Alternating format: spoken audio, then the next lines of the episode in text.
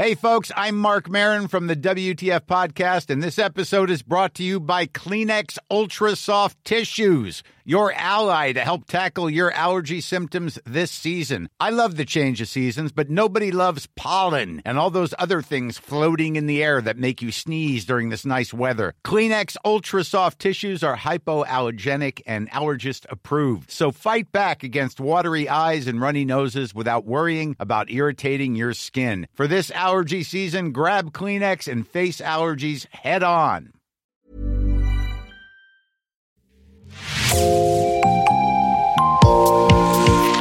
Bonjour et bienvenue dans l'actu dans la poche, le podcast quotidien d'actualité du Grand Sud-Ouest, signé Podcasting. Podcasting, ce sont des entretiens avec des journalistes, des médias indépendants de la région qui sont nos partenaires, mais aussi des séries, des longs reportages et des interviews. Je m'appelle Jean Berthelot de Lagleté et l'épisode du jour vous est présenté par Raphaël Larder de l'équipe Podcasting. Nous nous retrouvons pour ce deuxième épisode consacré à vous, Simon Puech, sur Podcasting. Après avoir parlé de votre travail et notamment de votre reportage en Ukraine, nous allons parler de vous, de votre parcours, car finalement vous êtes un autodidacte. Alors, il n'y a pas d'école pour devenir youtubeur, du moins pas encore. Avant d'atterrir sur la plateforme, est-ce que vous faisiez des études peut-être? Alors moi j'étais étudiant, euh, j'étais au lycée euh, Camille Julien à Bordeaux, euh, pour ceux qui connaissent. Et puis ensuite, ensuite j'ai fait des études de commerce numérique à une école sur les quais, avec qui ça s'est mal fini parce que l'administration c'était compliqué. du coup après j'ai fait un master 2 à l'INSEC, donc école de commerce, tout ce qui est de plus lambda.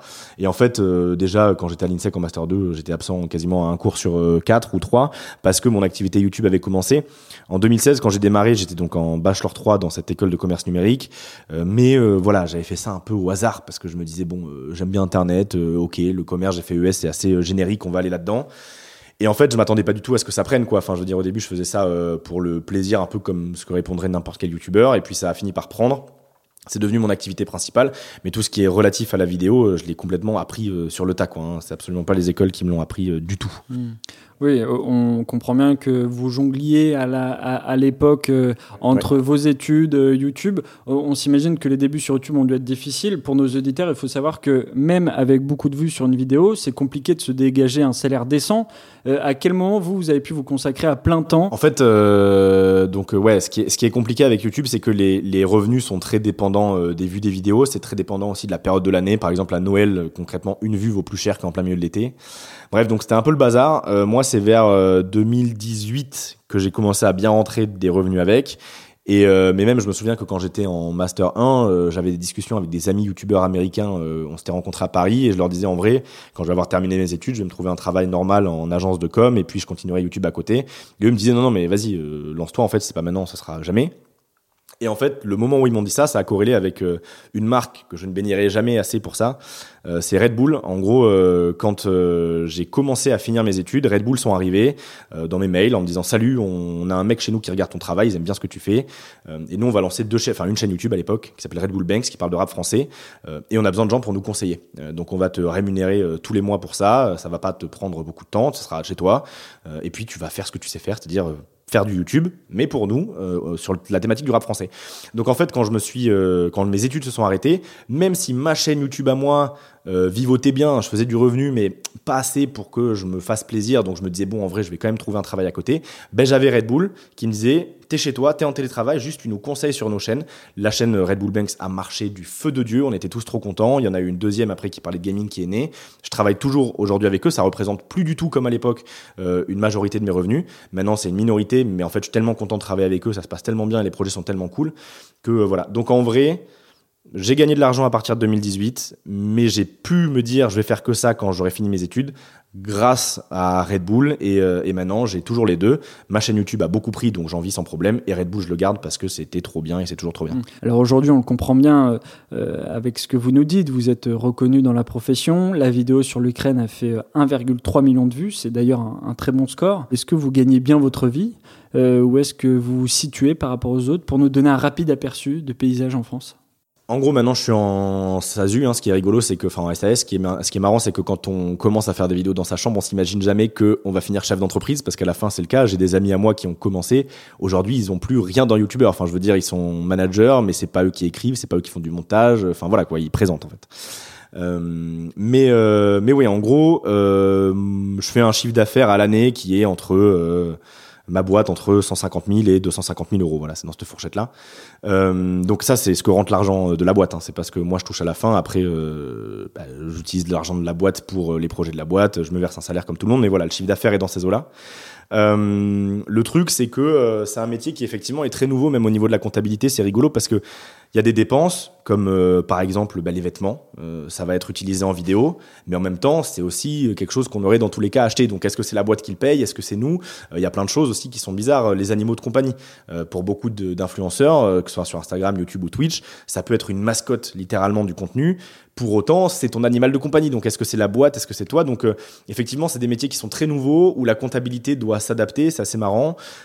et concernant ce que gagne chacun d'entre nous, pareil. Là, j'ai donné un chiffre d'entre 150 et 250 000 euros de chiffre d'affaires à l'année. Moi, j'ai à peu près 400 000 abonnés, mais je sais qu'il y en a qui ont beaucoup moins d'abonnés qui font beaucoup plus, et à l'inversement, certains et à l'inverse, pardon, certains qui ont euh, beaucoup plus d'abonnés qui font beaucoup moins. Euh, en fait, euh, c'est des métiers où, bah, en fonction de si on est sur un créneau où il y a beaucoup de concurrence, comme le lifestyle par exemple, ou alors si on est sur une niche.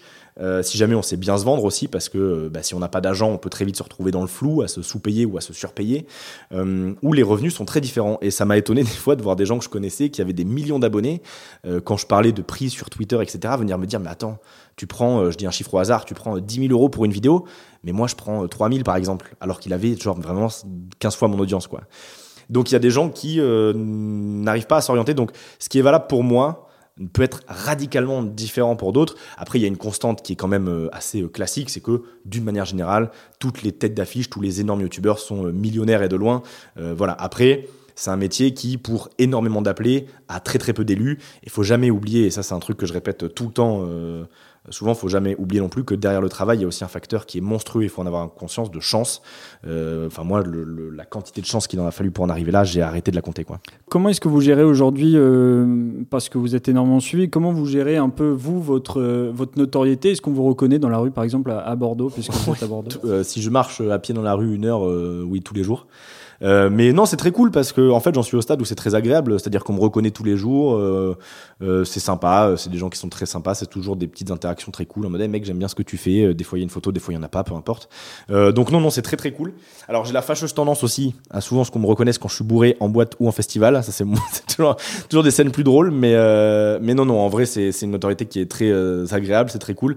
j'ai des copains youtubeurs qui eux sont avec des millions d'abonnés au compteur, c'est un peu plus chiant. Euh, c'est voilà, là pour le coup c'est un peu plus envahissant. Bon après les, les gens maintenant sur YouTube sont habitués à ce que les YouTubeurs aient un peu défriché le terrain en disant voilà vous pouvez venir nous voir quand euh, on est tout seul ou euh, voilà c'est simple mais quand il y a de la famille ou quoi bon évitez. donc non non les gens sont très respectueux, très sensibilisés à ça et moi j'en suis honnêtement au stade ultra confortable quoi. Swerving between emotions.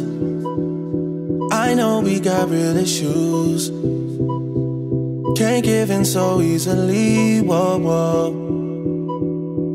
Whoa, whoa, whoa, whoa. Ain't going out with no fight. No. I'm just trying to play my part. Yeah. I'm not ready to let go. Whoa, whoa.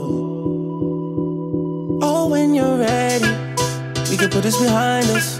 Maybe we can find us again.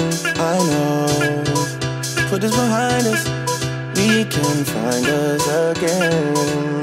Cause I don't wanna go. I was alone, I was alone in this world, and I needed people. I know my funeral gon' be lit, cause how I treated people. I don't wanna go, I don't wanna Alors à Podcasting, nous sommes attachés aux personnalités euh, du Grand Sud-Ouest, aux acteurs de la région. Pourquoi vous, vous êtes resté à Bordeaux alors que la majorité des youtubeurs sont à Paris et que c'est là euh, où la scène internet est la plus forte? En fait, ce qui est rigolo, c'est que dans l'influence française, il y a trois villes. Donc il y a Paris qui est évidemment euh, la dominance absolue. les youtubeurs Amixem, qui est un gros youtubeur français, a réussi à créer un pôle de youtubeurs à Angers. Alors allez savoir pourquoi. Et quand il s'agit de Twitch, donc le streaming en ligne, c'est Montpellier parce que qu'un autre gros, streamer, pour le coup, lui, voilà, Zerator, a ramené tout le monde là-bas. Mais Bordeaux, c'est un peu le vide, voilà, malheureusement. Moi, je suis né à Bordeaux, j'ai fait deux ans à Paris pour un stage, euh, enfin pour de l'alternance, mais, mais je suis revenu ici parce que bah, juste euh, j'aime cette ville. Puis au-delà de ça, j'ai de la famille ici, donc euh, le temps passé avec eux, bah, maintenant il est de plus en plus faible, donc j'en profite. mais non, non, c'est une ville que j'aime beaucoup, elle est agréable, etc. Alors oui, c'est le malheureusement le reproche que je fais à Bordeaux, c'est que les opportunités, ça se compte sur les doigts d'une main, quoi. Je veux dire, à Paris, dans une soirée, on se retrouve avec euh, trois mannequins, euh, huit PDG et six chanteurs. Ah, bon, à Bordeaux, euh, on a quelques chefs de projet en agence de com. C'est très bien, mais c'est moins facile d'avoir des opportunités faciles, enfin, dans tous les sens.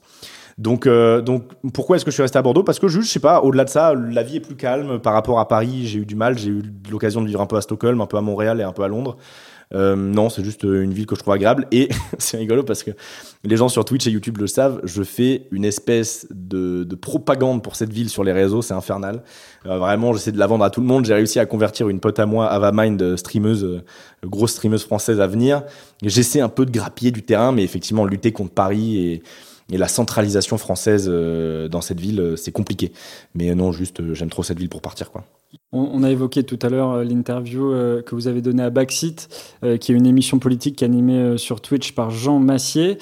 là, vous avez déclaré dans, cette interview chercher des pays dans lesquels vous aimeriez à nouveau vous rendre. Donc, il y a eu l'Afghanistan, dont, on, dont on a parlé. Est-ce que vous avez identifié de nouveaux territoires en guerre qui vous intéresseraient? Alors, c'est pas nécessairement en guerre, parce que c'est pas un truc en conflit en tout cas. Oui, mais non, mais même au-delà de ça, c'est pas forcément un, truc qui me branche plus que ça. Euh, non, non, c'est juste des, des trucs, des, des, pays où il y a des situations intéressantes à filmer.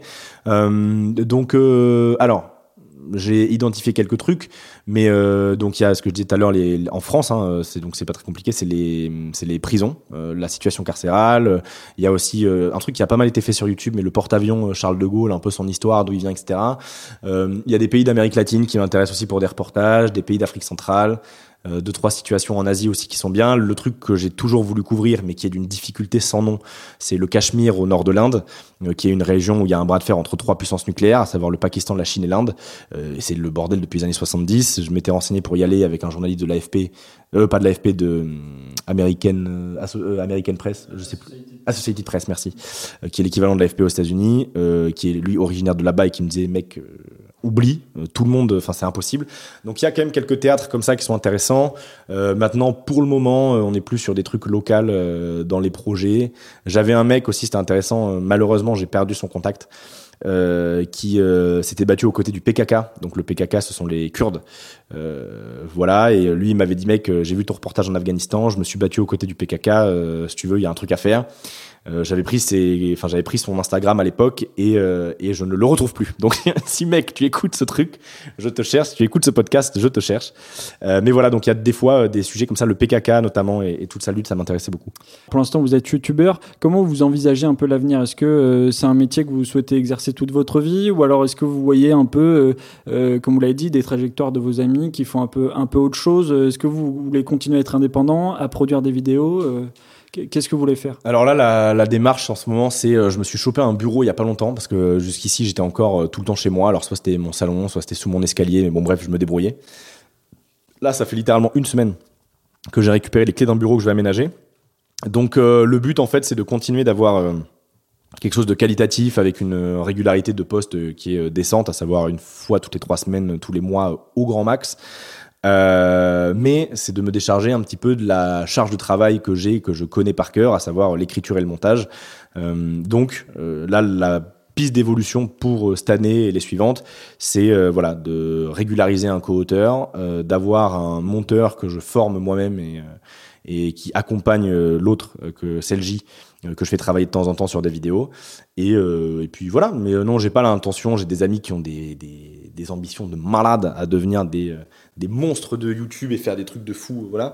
Moi, c'est plus, euh, non, non, continuer de parler de trucs qui m'intéressent, bien gagner ma vie. Et en même temps, euh, si je peux faire euh, travailler 3-4 personnes en même temps qui me permettront de décharger la charge de travail que j'ai à assumer, tant mieux. Donc, pas de, gros projets à la Squeezie avec le Grand Prix Explorer, pas, pas, de, projets de, de stream ensemble ou de d'émissions peut-être? Ah si si si, mais ça c'est pas si si, mais ça c'est pas des pas ce que j'appelle des projets d'évolution énormes. Moi ce que je pense ce que j'entendais que vous disiez par euh, projet d'évolution énorme, c'était carrément genre euh, que la SAS devienne un truc de fou avec des associés et tout. Euh, non, à ce niveau-là, je vais quand même rester à échelle humaine. Par contre, oui, euh, des projets euh, qui peuvent avoir des grosses prods et tout derrière, ah, si euh, carrément. Euh, S'il y en a qui se présentent ou si des idées me viennent, euh, avec plaisir. Mais là, par exemple, pour la fin de l'année, j'ai déjà euh, quatre ou cinq vidéos de prévues, des collabs avec des potes, etc., etc. Bon, il va falloir trouver le temps de caler des gros projets, mais en, tout cas, c'est des trucs qui se réfléchissent des mois à l'avance. Mais non, non, bien sûr que si, il y aura des vidéos qui ont de l'ambition, comme a été le cas l'Ukraine, l'Afghanistan, le reportage sur sur les les étudiantes qui étaient obligées de se prostituer, etc., etc. Des vidéos qui sortent juste de mon bureau, il y en aura.